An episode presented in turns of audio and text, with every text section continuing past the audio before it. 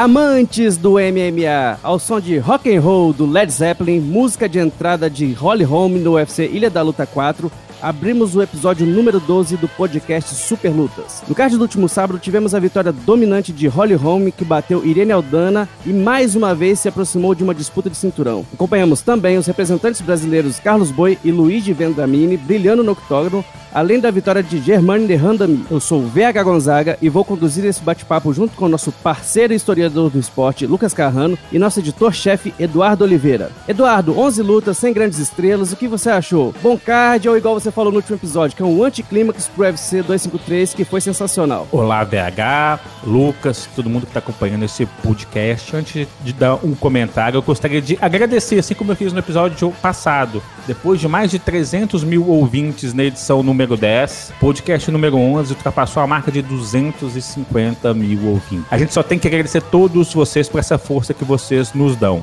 Falando do evento, a gente sabe que UFC não consegue manter aquele nível do UFC 253, fechados de estrelas, com muita expectativa, com muita rivalidade. O que a gente tinha, entretanto, no UFC da Luta 4 eram poucos atrativos para o fã de MMA, principalmente para aquele fã médio que acompanha uma luta ou outra. A gente tem alguns destaques específicos, boa atuação da Holly Holm, que é uma ex-campeã que talvez tenha tido sua melhor atuação dentro do UFC, mas uma vitória da The Randami. Momentos emocionantes, principalmente envolvendo as vitórias dos brasileiros, mas isso é algo que a gente vai falar no decorrer desse podcast. Carrano, vamos começar pela luta principal. A Holly passeou na luta contra a Irene Aldana, venceu por pontos e se aproximou de uma terceira disputa de título no peso galo. Acho que a Holly e cinturão seja um dos maiores pleonasmos do MMA, mas o que você achou da apresentação da filha do pastor? Olha, BH, bom, de mais nada, prazer estar aqui mais uma vez, um abraço para você, para Eduardo, também para amigo que acompanha o podcast Super Lutas. Cara, a Holly Holm é uma atleta, a gente pode falar várias coisas, né, dela, inclusive de que ela é realmente muito benquista dentro do UFC e que ganha defesas de cinturão como eu ganho quilos na quarentena. Isso é uma, é uma verdade inegável. Embora eu tenha me esforçado bastante ultimamente, então tá não treinando sei se bem, tá treinando bem. Tô treinando bastante. Mas. Antes da luta do último sábado, a Holly Holm também estava se esforçando bastante para não ter chance pro cinturão, né? Exatamente. Mas ela é uma atleta regular, né, cara? Assim, ela tem. Teve um ou outro momento ali um pouco abaixo, mas o nível de. Até porque ela é muito experiente. A Holly Holm tem uma trajetória vasta no boxe, no kickboxing e depois também no MMA. Já não é assim, não tem tantas lutas no MMA quanto nos outros esportes, mas é também, principalmente se a gente considerar que no UFC o MMA feminino tem menos tempo, a gente pode chamar ela de uma veterana, sem sombra de dúvida, apesar de ter migrado para as artes marciais mistas, já é, não tão nova, né? Assim, não tão é, recente no esporte de combate. E ela fez mais uma vez assim aquilo que se espera dela, né? Teve uma atuação bastante segura e é, mostrou que a Irene Aldana, apesar de ter vindo muito bem, ela foi uma atleta que oscilou bastante e que depois encaixou boas é, lutas em sequência. Mas mostrou que ela realmente parece que atingiu um teto ali, né? A Holly Holm é uma nota de corte muito grande dentro dessa categoria e foi demais. O sarrafo subiu muito para a mexicana que não conseguiu dar conta do poderio da americana. Ela sofreu assim muito pouco risco durante a luta toda.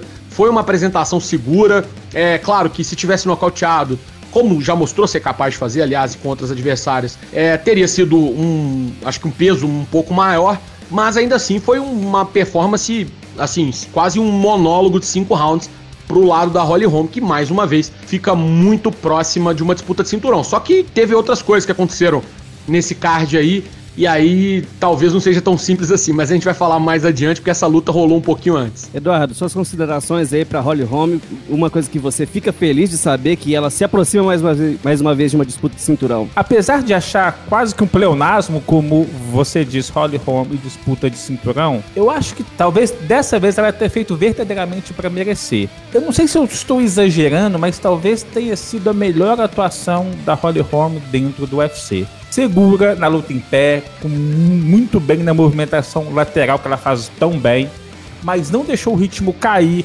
atacou em quedas com muita consistência, sem errar a tempo, controlou a luta por 25 minutos sem perder ritmo. Tá certo que Irene Aldana não seja um atleta de alto nível, como ela já enfrentou Chris Borg, Amanda Nunes, talvez até a própria Misha Tate esteja um ou dois degraus acima da mexicana Mas dentro do octógono é uma atuação impressionante de uma mulher que tem 39 anos e ainda tem margem para evoluir. Se ela vai disputar o cinturão agora, se vai ser a Dan se elas vão lutar entre elas, é outra história. Acho que depois de muitas atuações apagadas, sem empolgar e mesmo assim ganhando chances por cinturão, dessa vez eu acho que ela teve uma grande atuação. Talvez até mais impressionante, se a gente for analisar tecnicamente, do aquele nocaute brutal que ela conseguiu contra a Ronda Rousey, contra a Ronda. É aquele golpe, aquele momento.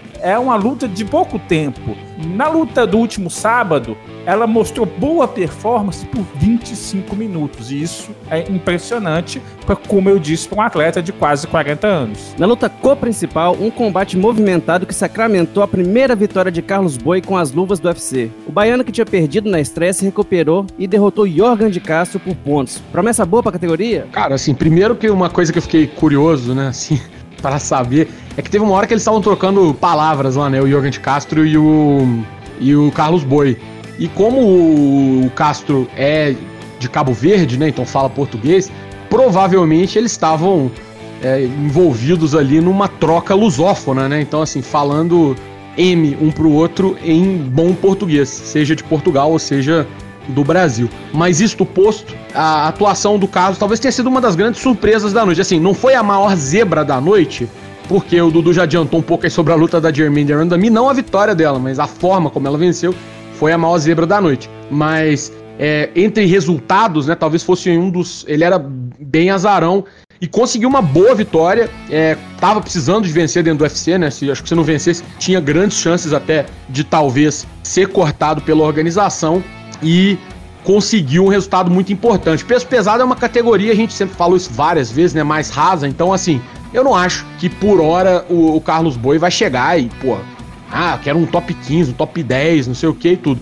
Mas é um cara que começa agora num, numa trajetória ascendente, depois de ter sua primeira vitória. Então, assim, acho que tem que ter calma também. Mas é, fez uma coisa muito importante que foi vencer a sua primeira luta dentro do UFC numa categoria em que poucas vitórias podem te levar lá para cima. Mas o próximo passo, sem dúvida, ainda é um mais comedido, sabe? Eu não jogaria o cara aos leões, não. Cara, eu acho que a vitória é importante. O Lucas falou muito bem. A categoria de peso pesado é muito rasa. Então, vem, você vence uma ou duas, você já tá chegando no top 15. Tão escassa de talentos que a categoria é. Agora, se tem uma bola fora que o Carlos Boi deu nessa luta, com todo respeito, é tentar resolver problema pessoal dentro do octógono. Dizer, poxa, você acabou de vencer uma luta co-principal num Fight Night, com todo mundo olhando para você. Você desafia o Rafael Bebezão que vem de derrota, cara. Você tem um milhão de caras que vem de vitória. Você tem um monte de top 15 que são bem acessíveis, porque a categoria é muito rasa. Você vai resolver problema pessoal desafiando o cara que vem de derrota. Assim, sua escalada,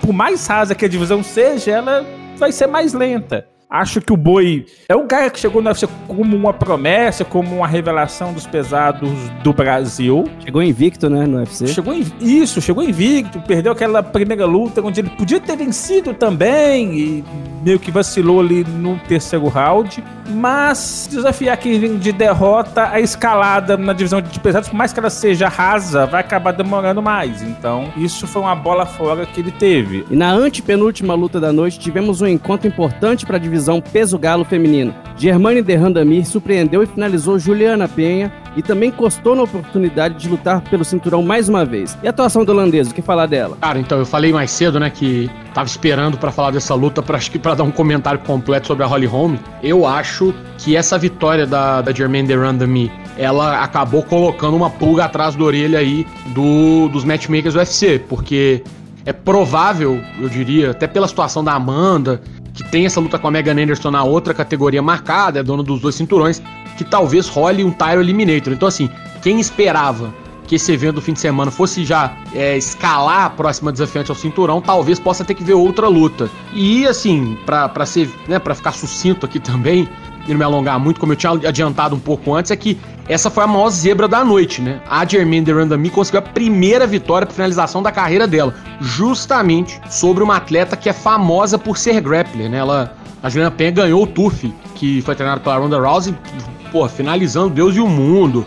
O forte dela é a luta agarrada e acabou pega aí numa guilhotina, uma entrada meio esquisita, entrou com a cabeça ali, é, quase que pedindo, né, pelo amor de Deus, encaixa essa guilhotina em mim. E a Deranda Mi, que nunca tinha finalizado ninguém, finalizou justo, talvez aí, uma, né, uma das mais competentes grapplers que teve pela frente. Não é a mais, mas assim, uma das mais. E uma coisa que eu, assim, tenho que citar é que alguém ficou rico com isso. Porque essa, esse resultado tava pagando 250 dólares para cada 100 dólares apostados. Ou 25 vezes, não, desculpa, 2.500 dólares para cada 100 dólares apostados. Quer dizer, 25 vezes mais. Ou seja, o cara que apostou aí mil prata num negócio desse, saiu com 25 mil dólares no bolso. É, alguém ficou muito rico e eu só posso acreditar que essa pessoa apostou por engano, porque ninguém em sã consciência olha e fala assim: ah, não, deixa eu botar aqui, ó, finalizar. É que nem o cara que, sei lá, mano, apostar, McGregor ia finalizar o, o Habib, entendeu? Habib. É, uma coisa desse tipo assim, não ia acontecer. E, e rolou, né? Então é, é um dos resultados aí mais surpreendentes que a gente deu, ou mais surpreendente da noite, não pelo resultado em si, mas pela forma. Acho que o que pega com a Juliana Penha é que ela, nos últimos quatro anos, ela tem três lutas e duas derrotas. Você tá falando e que a mulher depois que engravida, ela não sabe lutar mais, não. Tô é, não, velho. Eu só engravidou. Né? Ela engravidou, ela foi presa com briga em bar. Acho que a vida da Juliana Penha depois do TUF não foi tão legal. E eu acho que isso também pesa contra a da Randami. Por isso que eu acho que a Horn está um passo à frente. Um atleta que tinha 1 e 1 e 4 anos e vence o segundo round, entra no terceiro round com a luta empatada com a então número um do ranking, eu acho que é um ponto negativo para quem estava assídua como a Germain estava. E no UFC Ilha da Luta 4, mais um representante brasileiro que fez bonito foi Luigi Vendramini. O peso leve que estava sem lutar há mais de dois anos voltou em grande estilo com um nocaute sobre Jessin Ayari que rendeu ao lutador um bônus de performance. Surpresa para vocês? Acho que essa é daquelas lutas emocionantes. Ao final da luta, eu vou tentar reproduzir o diálogo que o Luigi teve com o pai e técnico dele antes dele ser anunciado como vencedor. Ele disse pro pai: Vencemos, vencemos, conseguimos. O pai dele respondeu algo como: Sua vida está começando agora. Porque pro lutador é difícil, cara. Dois anos sem lutar, convivendo com lesões, essa indefinição sobre a carreira. Um cara que chegou no UFC invicto há dois anos atrás, pegou uma luta meio que de última hora, perdeu pro Eliseu Capoeira e aí nunca mais lutou porque sofreu com lesões. Mas imagina o cara que tem oito vitórias e nenhuma derrota na carreira. Quando ele vai lutar no maior evento do mundo, ele perde. Ele fica com aquela sensação de: será que eu sou tão bom como eu achava que eu poderia ser, invicto, sem perder, porque eu cheguei no alto nível e fui nocauteado no segundo round, eu não consegui mostrar o meu potencial. Somado a isso, lesões, cirurgias, indefinição sobre o futuro, sem saber o que seria da carreira dele. Cara, e quando ele vence, da forma como ele venceu, né? Com um nocaute que fez valer o seu apelido de garanhão italiano, mesmo apelido de Rock Balboa. Muito legal, diga-se de passagem. É, o, esse, esse apelido, acho que era de um filme pornô que o Stallone fez, velho. não, cara, sério, velho. Tô vou dar um Google aqui. É um soft porn que o, que o Stallone fez, The Italian Stallion. Isso aí, eu, isso aí eu sei, mas eu não sabia Ixi. que era por causa disso. Chama The Italian Stallion no filme, procura pra você ver. Vou olhar aqui. Desconsiderando essa questão do soft porn e voltando pra luta do Luigi, você tem uma ideia, o tamanho da empolgação dele, ao final da luta, ele curtiu todos os comentários no Twitter do Superlutas, no Facebook do Superluta, na página de resultados do site, tudo que tava falando dele. Você vê que era ele participando ali, porque ele tava curtindo aquela vitória de verdade. Então, esses momentos, cara, que são muito legais da gente retratar. Não importa se é a primeira luta do card preliminar, de um Fight Night que ninguém esperava tanto. Acho que esses momentos de emoção são muito legais e espero que a carreira dele decole daqui para frente, porque dois anos para um atleta é muito tempo, porque é uma carreira muito curta. Vamos imaginar a gente aqui dois anos sem fazer um podcast, dois anos sem escrever um texto. Isso acreditando que a nossa carreira, porventura, acabe com 40, 40 e poucos anos. Então, dois anos para um lutador é mais que dois anos para uma pessoa que tem um trabalho convencional. E eu fico muito feliz desse cara se reencontrar do último sábado para frente. É, não, muito pouco a acrescentar, cara. Eu também fiquei bastante feliz com a, com a história, né? Como aconteceu e o encontro dele com o pai ali depois. Foi muito bonito mesmo. E a gente sabe da situação que vários atletas passam. Enfim, no caso dele, é um. Talvez aí uma realidade um pouco ainda mais dura, né? Esse tempo todo sem lutar. Enfim, é muito difícil. E às vezes atletas que lutam constantemente, às vezes têm dificuldade para se manter, enfim, né? É, imagina um cara que, pô, passa tanto tempo assim sem atuar profissionalmente, sem fazer aquilo que. E realmente foram dois anos, né? Foi tipo, setembro de 2018 a última vez que ele lutou e agora, tipo, outubro de 2020. E uma coisa assim, só uma observação antes de passar a bola de novo para você, VH, é que ele manteve, né, com, como foi um nocaute, ele manteve como um atleta que nunca viu a papeleta dos jurados, né? Todas as lutas dele, até a que ele perdeu pro Eliseu Capoeira, foi por nocaute ou finalização. Então, né, é um cara que entrega também lutas interessantes para o público, que gosta de ver ação, que gosta de ver luta movimentada. Então é importante falar também, olho nele, que ele tem só 24 anos, cara. É impressionante realmente. Parabéns pro Luigi. Antes de soar o gong e encerrar esse round, vamos para o quadro Vale a Pena Lembrar de Novo, em que nosso historiador do esporte, Lucas Carrano, vai lembrar um fato importante ocorrido no mundo do MMA. O Vale a Pena Lembrar de Novo dessa semana, em colaboração com o historiador do esporte, eu, Lucas Carrano, vou trazer para você uma história de 2003. Em uma semana como essa, mais há 17 anos, Maurício Shogun Rua, que na época tinha apenas 21 anos de idade, fez sua estreia no evento japonês Pride, na época a principal organização de MMA do planeta. Shogun, que treinava na chutebox ao lado de nomes como Vanderlei Silva, Anderson Silva e seu irmão Murilo Ninja, enfrentou o japonês Akira Shoji no Pride Shockwave 1. Shogun, que tinha somente cinco lutas realizadas até então na sua carreira, venceu o japonês por nocaute ainda no primeiro round e começou uma trajetória de sucesso no Pride, onde também se tornaria campeão de um torneio posteriormente. E é isso. Semana que vem eu volto com outra história que aconteceu nessa mesma semana, mais alguns anos atrás. Até lá!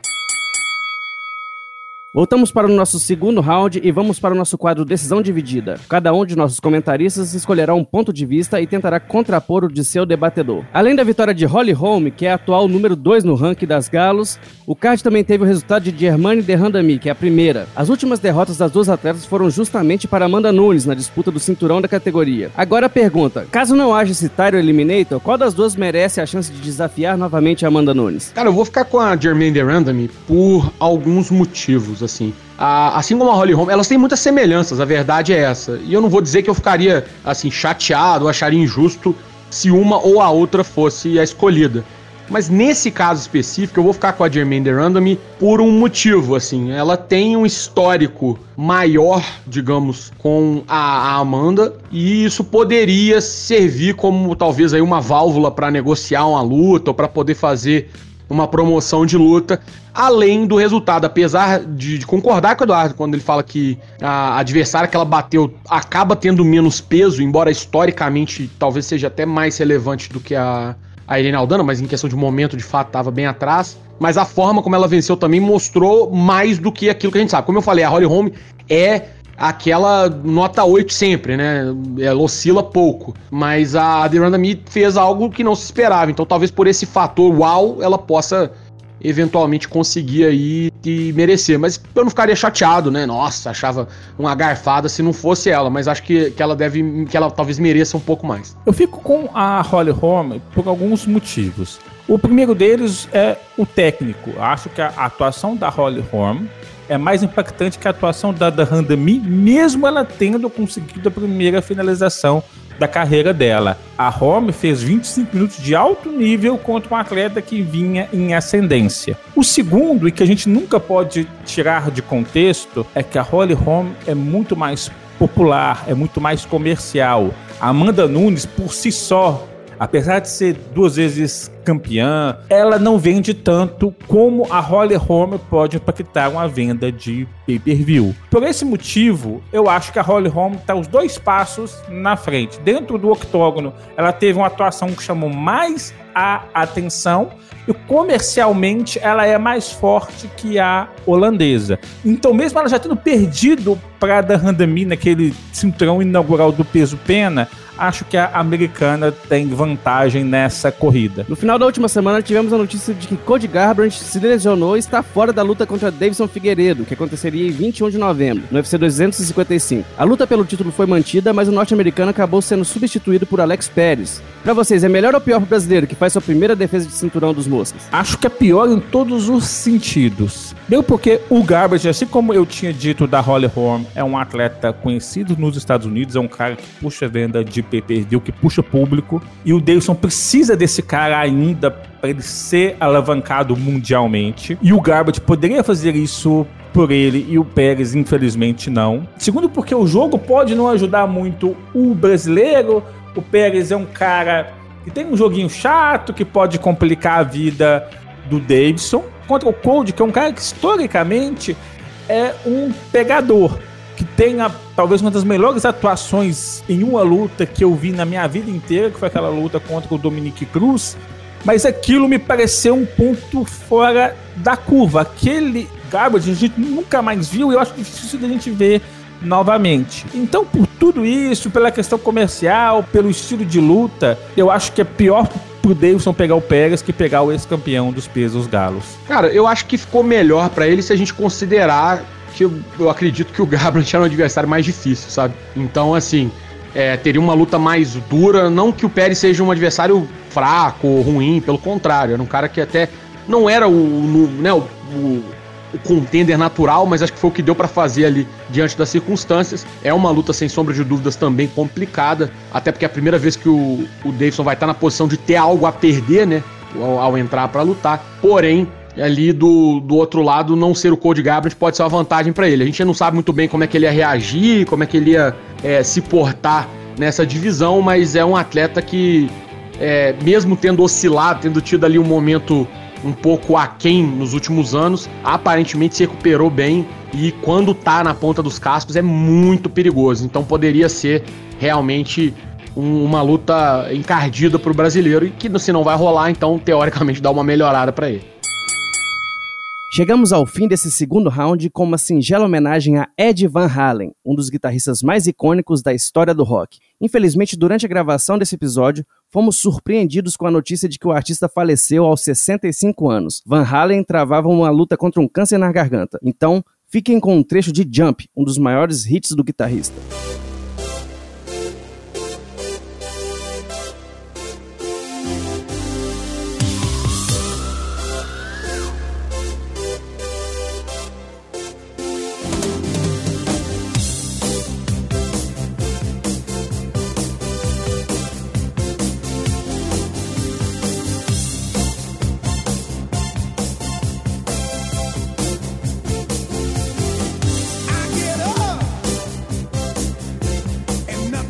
Voltamos para o terceiro e último round e vamos analisar o UFC Ilha da Luta 5, que acontece nesse sábado e vai trazer um verdadeiro esquadrão brasileiro. Na luta principal, teremos o aguardado retorno de Marlon Moraes ao octógono. Ele não luta desde o confronto polêmico contra José Aldo em dezembro do ano passado, quando venceu o Manauara na decisão dividida dos juízes. Nesse sábado, o Marlon vai enfrentar o perigoso Corey Sanhager e uma vitória pode garantir um dos atletas como desafiante ao cinturão de Peter Yan. Palpites? Cara, eu acho uma luta complicada, mas eu vou dar uma pequena vantagem pro Marlon mas com muito medo. mas eu acho que ele é o cara mais completo do, do que o Sanhagen, apesar dele ser muito perigoso. Então, é, eu acho muito equilibrado, mas ah, vou dar uma pequena vantagem pro brasileiro. Eu vou de Marlon também. Acho que o Marlon que chegou com muitos méritos naquela luta por cinturão contra o Cerrudo. Venceu até o, o, primeiro round, mas acabou perdendo o ritmo a partir do segundo assalto. E desde então, algumas coisas não têm dado certo para ele. Ele recebeu o José Aldo, venceu aquela luta oficialmente, por mais que algumas pessoas não concordem com o resultado. E o José Aldo foi disputar o cinturão contra o Pitrian. Não o Marlon que tinha vencido aquela luta. E diga-se, Marlon e Fitrian era uma luta que estava previamente agendada. O Marlon foi tirado para escanteio para ser colocado o cara que ele venceu. Então isso é quase que absurdo. Como prêmio, ele ganha o Cold Sanhagen, que é um cara que vem de derrota. Mas na luta do próximo sábado, apesar de ser um casamento difícil pro brasileiro, o Serrega é um cara que é muito subestimado, diga-se. É um cara maior, mais alto e que o Marlon vai ter que usar de muita movimentação, de muita velocidade para conseguir colocar seu Muay Thai em jogo para deixar o octógono com o braço erguido. Então, apesar de todos os pesares, toda essa dificuldade que o Marlon pode ter na distância, eu vou colocar as fichas no brasileiro. Nessa também eu vou apostar no Marlon. Eu acho que mais do que querer vencer, ele precisa vencer essa luta, porque é, é difícil analisar, né? Mas ele realmente. É, não vamos falar sacaneado, mas porque. Mas assim, vocês entendem o que eu quero dizer. Mas é, é. Ele vai entrar com uma motivação diferente para essa luta. Ele é o primeiro, é o número um do ranking, o primeiro desafiante não recebeu essa oportunidade, tá com sangue no olho, e mas ele vai enfrentar um cara que nunca foi nocauteado, sofreu só uma finalização na carreira e vem de derrota. Então eu vou apostar no Marlon Moraes pra luta principal do UFC e da luta 5. Na luta co-principal, mais uma apresentação do nosso Edson Barbosa. O lutador fará sua segunda luta no peso pena e tentará encerrar uma sequência de três derrotas consecutivas. O friburguense vai enfrentar Mark Juan Amirani em uma luta de estilos opostos, um trocador e um finalizador. Quem leva? Poxa, o Edson também, eu acho que a turma de Friburgo vive uma fase daquelas, né? Porque nas últimas duas derrotas do Edson, tanto pro Paul Felder como pro Dan Ig, eu acho que ele venceu as lutas e foi derrotado na decisão dividida bastante contestada, diga-se. Então o Edson entra quer queira, quer não, pressionado para essa luta. Vamos lembrar que não há muito tempo atrás, o brasileiro pediu publicamente para ser dispensado do seu contrato com o UFC. Não sei se insatisfeito com esses resultados, insatisfeito com a falta de lutas, porque ele lutou duas vezes em 2019, lutou só uma vez em 2020 até então, mas é uma luta que ele entra pressionado. Acho que é um casamento bom pro brasileiro e eu acho que ele, mais do que apostar nele, eu acho que o Edson precisa vencer o Americani no próximo sábado. Cara, então, eu acho que o Edson leva uma pequena vantagem porque o Americani tá, tá substituindo, né? O, tá entrando como substituto, então talvez não venha no, no campo completo ali, não tá 100% preparado pode ser que faça alguma diferença em favor do brasileiro, mas também concordo que é um cara que tem dado azar em todos os aspectos da luta, né? Desde o casamento até as papeletas, enfim, tá, tá vive um drama o Edson Barbosa. Eu vou no Edson também, é, conversei com ele essa semana, ele tá, e ele, apesar dessas derrotas, assim, parece que tá bem tranquilo em relação a isso, porque ele sabe na minha opinião, na verdade, na dele, acho que de vocês também aí, as duas últimas lutas contra o Felder e contra o Tanige, ele, pra mim, ele venceu a luta. Então ele tem a consciência de que fez um bom trabalho, assim, não, não para fazer, pra ganhar na decisão unânime, mas fez um bom trabalho. É, pra mim, ele vai vencer essa luta e vou apostar em um nocaute. São, é uma, são estilos opostos ali, eu vou, eu vou apostar na trocação do brasileiro. Além dos protagonistas, também teremos as apresentações de Marcos Maluco, que vai enfrentar Dricos Duplessis, Rodrigo Zekomek encara Chris Dacaus, Bruno Budal Alguém que vai trocar forças contra Trajir Ulambekov, e Tominhas Almeida, que está escalado para o card, mas ainda não tem adversário, já que seu rival, Alejandro Pérez, acabou testando positivo para Covid-19. Chegamos ao fim de mais uma edição do podcast Super Lutas. Eu queria agradecer ao Lucas e ao Eduardo pela participação. Valeu, VH, valeu, Eduardo. Prazer estar aqui. É, pô, semana que vem a gente está de volta, então, comentando aí mais sobre o evento final de semana. Agora também é legal que tem evento até final do ano, tem evento todo sábado, né? Então a gente não vai ficar sem evento para analisar. Então a gente vem falando aí sobre esse card que tá cheio de brasileiro que vai rolar no próximo sábado. Um abraço. Valeu, Lucas, valeu VH, valeu todo mundo que chegou até aqui. Valeu as mais de 250 mil pessoas que escutaram o nosso último podcast. Eu sei que eu já agradeci no início, mas eu tenho que agradecer quantas vezes foram necessárias. Eu gostaria de pedir mais uma vez para todo mundo que está escutando esse podcast pelo seu aparelho de celular, se inscreva, tanto no Google Podcasts, no Spotify, no Apple Podcasts, para que você receba as notificações de cada vez que esse podcast for lançado. Obrigado todo mundo. Semana que vem tem mais. Até lá. Boa. E para vocês todos que chegaram até aqui, muito obrigado e na próxima semana tem mais. Um abraço.